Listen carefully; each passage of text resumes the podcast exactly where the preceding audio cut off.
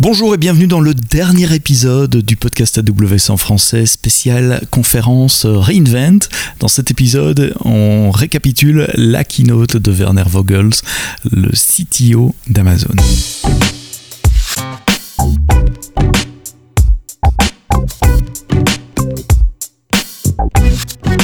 Bonjour et bienvenue de nous écouter euh, tous les jours euh, cette semaine. Vous le savez, ce sont des épisodes spéciaux liés aux annonces AWS faites pendant la conférence AWS Reinvent à Las Vegas épisode enregistré euh, sur site, euh, sur, sur place, puisque j'ai la chance d'y être moi-même speaker et, d'assister à plusieurs événements qui ont lieu autour de, de, Reinvent. Ce matin, jeudi 2 décembre, c'était la keynote traditionnellement très technique du docteur Werner Vogels, qui est CTO d'Amazon. C'est un moment assez attendu des, des geeks et des développeurs, parce qu'on sait que, que, que, Werner parle directement à cette, à cette population-là, à ce à ce public-là et on n'a pas été euh, déçu avec euh, toute une série euh, d'annonces et de récapitulatifs aussi, et puis des, passages un peu plus techniques où il expliquait comment, comment fonctionne AWS euh, sous le capot. Il a commencé euh, par rappeler 15 ans de cloud, 10 ans de reinvent. Il a commencé par rappeler que les instances C2, au début, bah, il y en avait trois. Les instances M, c'était comme les t-shirts, c'était small, medium et large. Aujourd'hui, il y en a plus, de, plus de 100, plus de 150, j'ai pas noté le, nombre exact.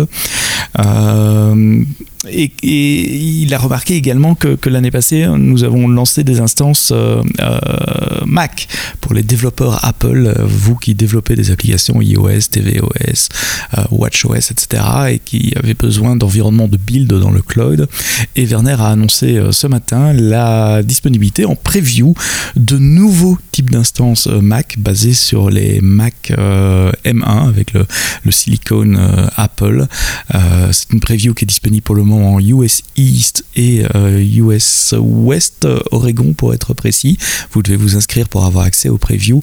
Mais si vous êtes développeur Apple, jetez un coup d'œil à ces instances. Vous avez à peu près 40% euh, de ratio prix-performance en mieux, puisque les instances sont plus rapides. C'est le, le, chipset Apple M1 à un prix beaucoup plus bas, puisqu'on a baissé le prix d'à peu près 40% par rapport aux instances Intel. Donc les instances EC2 Mac M1 qui sont disponibles. En parlant d'instances EC2, Werner a également rappelé euh, quelques chiffres. On lance 60 millions d'instances euh, tous les jours. Vous lancez, vous les clients AWS, tous les jours, vous démarrez 60 millions d'instances euh, C2 à travers les, différentes régions.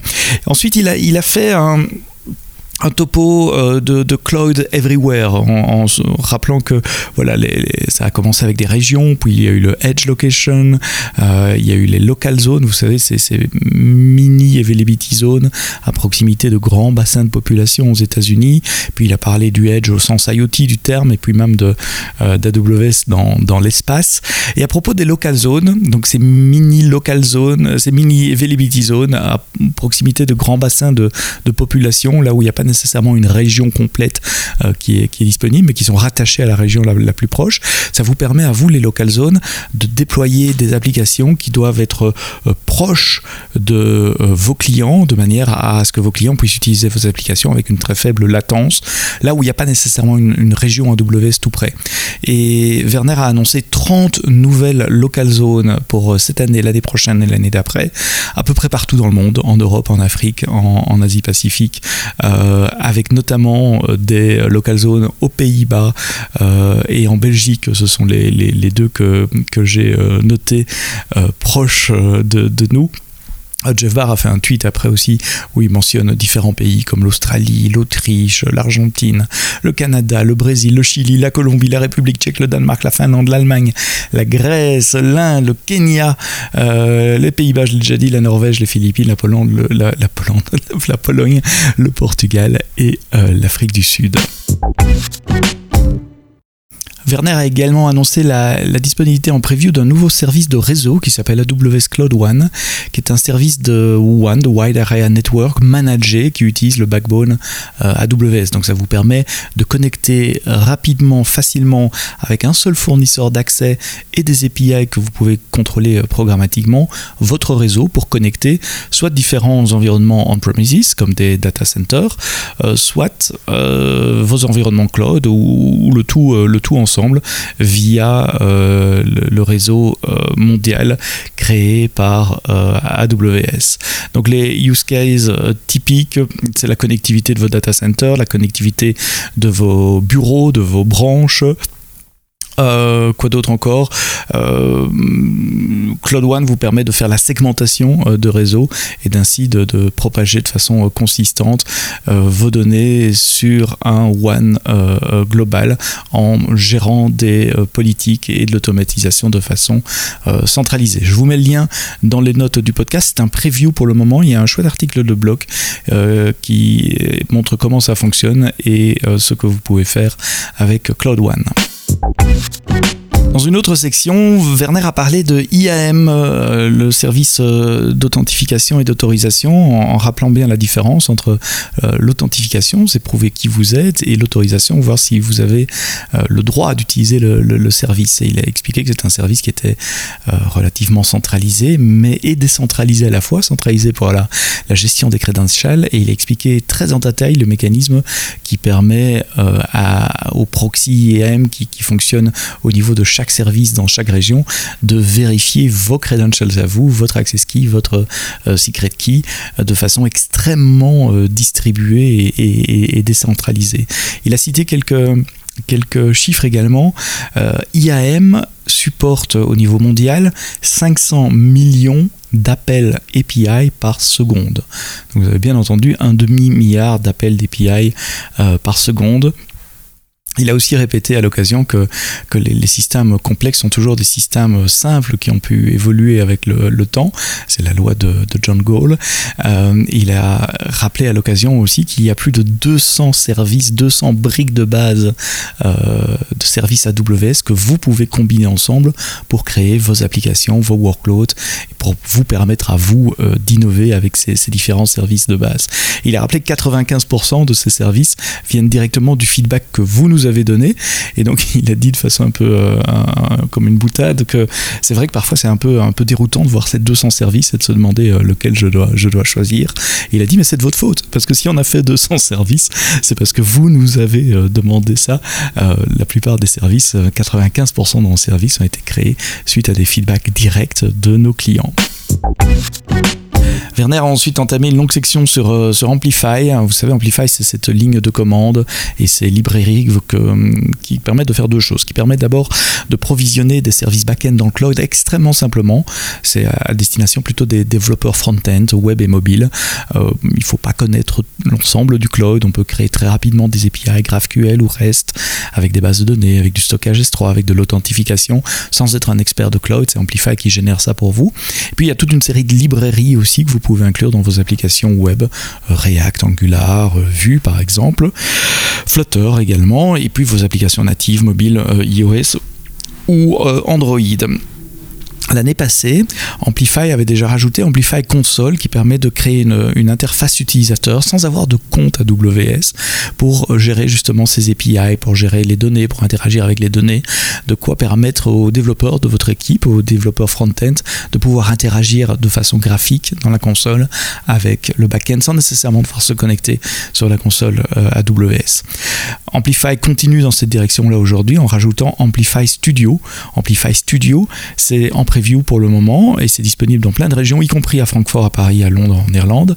C'est un environnement de développement graphique pour vos applications web. Donc c'est un, drag and drop graphique pour créer des front-end web euh, qui génère du code React, du code extrêmement propre, extrêmement lisible. Vous pouvez exporter d'Amplify euh, Studio vers du code, vous pouvez changer le code et revenir venir sur Amplify Studio. L'import-export marche dans les deux sens. Il y a une grande librairie de composants euh, d'interface graphique, par exemple des listes, des cardboards, des éléments de login, euh, pour pouvoir euh, assembler ces composants pour créer vos applications. C'est en preview pour le moment, c'est sur React. Ça fait du code React super propre. J'étais assez impressionné de voir le, code React. Jetez-y un coup d'œil si vous faites du développement front-end, du développement web et que vous avez besoin d'un peu de back-end, des API par exemple, dans le cloud. Ça s'appelle Amplify Studio. Après avoir parlé d'Amplify, il y a une longue section sur les API, la consistance des API. Il a rappelé le lancement dont j'ai déjà parlé dans ce podcast euh, d'AWS Cloud API qui permet de, de fournir une API unifié reste sur l'ensemble des ressources cloud, les ressources cloud d'AWS, mais celles des, tiers également, puisque n'importe quelle ressource qui est publiée dans le, Cloud Formation Hub est exposée à travers Cloud API. Donc Cloud API, c'est une, une, systématisation, une uniformisation des API avec euh, des, verbes très clairs. Hein. C'est list resource, describe euh, get resource, update resource, euh, create resource, quelle que soit la ressource en dessous, que ce soit un VPC, une fonction lambda, une base de données euh, par exemple. Il, a beaucoup parlé du design des, API, des, règles que nous avons appris euh, dans, dans le temps pour, pour designer des API. Et puis il a passé sur autre chose, sur le CDK. Vous savez, le CDK, c'est le Cloud Development Kit qui est maintenant lancé en version euh, Generally Available, donc disponible pour tout le monde en version 2. Et le grand changement entre la version 1 et le 2, c'est euh, la manière dont on gère les, dépendances. Euh, on avait essayé dans la version 1 de faire un truc extrêmement modulaire avec une librairie par famille, par service. Donc il y avait une librairie EC2, une IAM, une VPC, etc. Et puis on s'est rendu compte que ça faisait trop de petites dépendances à gérer, que c'était trop compliqué à gérer. Donc on a fait un retour en arrière dans le CDK2, il y a un grand monolithe, c'est une grande dépendance qu'on vous incluez une fois pour toutes dans votre code et vous ne devez plus faire des npm install à, chaque fois que vous travaillez avec des, nouveaux euh, composants. Il y a toute une série d'API du CDK1 qui avait été annoncé comme étant dépréciés qui ne sont plus là également.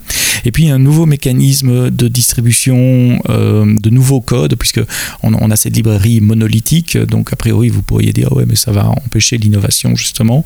Non, l'idée de la, librairie monolithique c'est de fournir l'API stable, celle qui va pas trop bouger dans le temps, et puis les expériences, les nouveaux services, les, choses qui doivent arriver, arriver avec un mécanisme d'extension. Donc il y a la librairie stable et puis la librairie d'extension où vous allez trouver euh, bah, les extensions, les choses qui sont nouvelles dans, le CDK avant d'être intégrées dans un release majeur. En parallèle, euh, on annonce également le Construct Hub. Construct Hub, c'est une librairie d'éléments réutilisables pour le CDK. La plupart en open source, il faut qu'ils soient publiés sur NPM d'ailleurs pour pouvoir être dans le, Construct Hub où vous pouvez euh, chercher des éléments déjà euh, écrits par d'autres de manière à les intégrer dans vos applications. Et puis si vous avez des choses que vous avez faites que vous pensez peuvent être utiles pour le reste de la communauté, vous pouvez également partager vos constructs sur le euh, Construct Hub. Rapidement, il a annoncé également trois nouveaux Software Development Kits. Alors, les Software Development Kits, ce sont les, librairies spécifiques à des langages de programmation qui vous permettent d'interagir avec des, services AWS. Il y en a historiquement sur Python, JavaScript, Java, euh, C euh, et tous ceux que j'ai oubliés. Il y, en a, une petite dizaine. Et trois nouveaux qui arrivent Swift pour le développement euh, iOS, macOS, Kotlin pour le développement Android et Rust. Et je suis très content de voir qu'il y a un SDK Rust maintenant parce que la communauté de développement en Rust grandit euh, de jour en jour et il se passe de plus en plus de choses de, de ce côté-là, de ce langage de programmation. Donc maintenant, ça sera plus facile, si vous développez du code en Rust, sur Lambda par exemple, euh, de pouvoir interagir avec d'autres services AWS. Werner a eu une grande partie de sa keynote sur la sustainability euh, en disant que l'énergie la plus verte, ben, c'est celle qu'on n'utilise pas. Et il a expliqué que finalement, le sustainability dans le cloud, c'était un modèle de responsabilité partagée, un peu comme la sécurité. Vous savez, euh, AWS s'occupe de la sécurité du cloud, vous occupez de la sécurité de ce que vous mettez dans le cloud, modèle de responsabilité partagée, vous avez déjà certainement entendu ça. Eh bien, c'est la même chose avec, euh, avec l'écologie. nous nous occupons de rendre le cloud le plus green possible en utilisant de l'énergie verte, des projets solaires, éoliens, le recyclage de, l'eau, la, la, minimalisation de la consommation électrique par des designs que nous faisons nous-mêmes pour les switches par exemple, les switches électriques, par des nouveaux processeurs.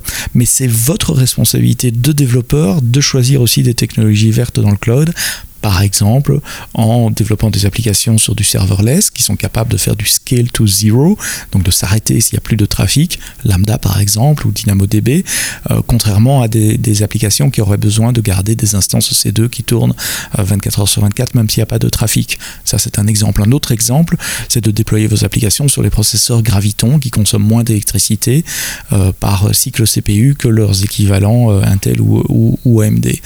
donc j'aimais bien cette approche approche euh, mixte, euh, nous faisons notre part du boulot, mais aidez-nous, vous devez aussi faire votre part du boulot en utilisant du serverless et en, utilisant des technologies euh, plus, euh, plus pérennes pour, pour la planète, euh, des processeurs qui consomment moins de, de CPU, moins de, de watts, moins d'électricité, par exemple. Et dans le contexte de la sustainabilité, Werner a annoncé un sixième pilier au Well Architect Framework. Vous savez, c'est ce framework d'audit qui vous permet d'évaluer votre infrastructure selon plusieurs angles, notamment les performances, l'excellence opérationnelle, les coûts, etc., la sécurité.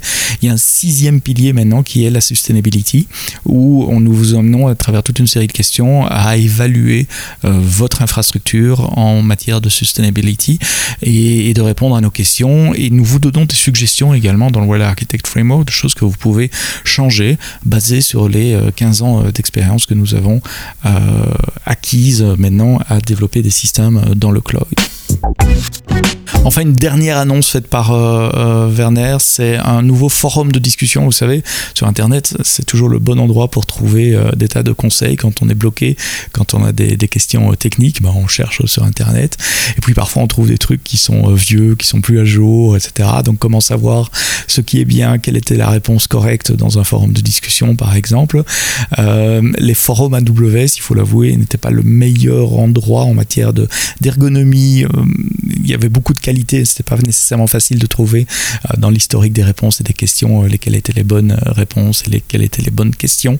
Donc on a refondu entièrement les anciens forums AWS et ça devient AWS Repost. Donc un, Repost, pas avec un i comme en français, mais avec un e comme en anglais, Repost, un site de questions et réponses pour les développeurs, pour les gens techniques où vous pouvez dans différentes familles, groupes d'intérêt, par exemple compute réseau, serverless, etc.